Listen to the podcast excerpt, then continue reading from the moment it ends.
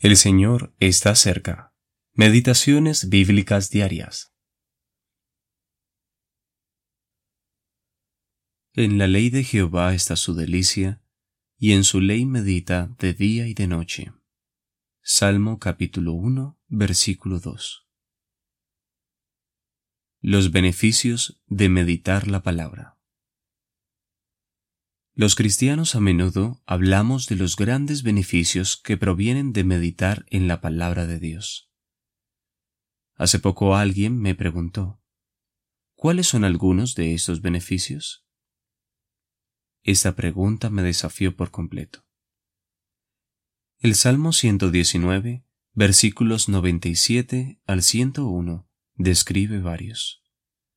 De hecho, el verso 97 nos presenta el fundamento de este asunto. Oh, cuánto amo yo tu ley. Todo el día es ella mi meditación. Somos lo que pensamos y pensamos en las cosas o las personas que amamos. Recuerdo a un siervo del Señor al que le encantaban los estudios bíblicos en casas. Los llamaba mi pasatiempo. Cuando te encontrabas con él, no pasaba mucho tiempo antes de que comenzara a describir lo que había acontecido en un estudio bíblico reciente. Así como el salmista, él meditaba en la palabra de Dios porque la amaba. Ahora bien, ¿cuáles son estos beneficios? Primero, sabiduría. El salmista habla de ser hecho más sabio que sus enemigos. Versículo 98. Aunque sus enemigos estaban siempre en su contra, no sería vencido, porque la palabra le daba la sabiduría para enfrentarlos. Luego habla de entendimiento, versículo 99. Esto puede sonar asombroso, pero meditar en la escritura nos dará más entendimiento que todos nuestros profesores. Tomen nota universitarios.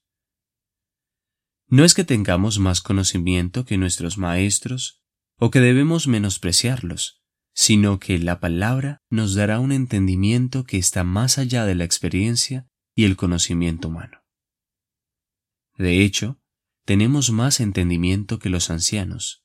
Versículo 100, versión Nueva Biblia de las Américas.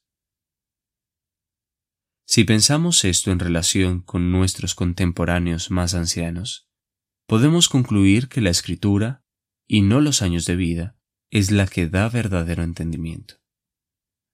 El tercer beneficio es la preservación del mal. Versículo 101. Consideremos dos cosas. El salmista habla de refrenar sus pies de todo mal camino para poder guardar la palabra de Dios. Esa es nuestra responsabilidad. Luego, atribuye su preservación al hecho de haber sido enseñado por Dios. Esa es la parte de Dios. Él siempre preservará del mal a quienes desean ser enseñados por Él, a quienes meditan su palabra. G. W.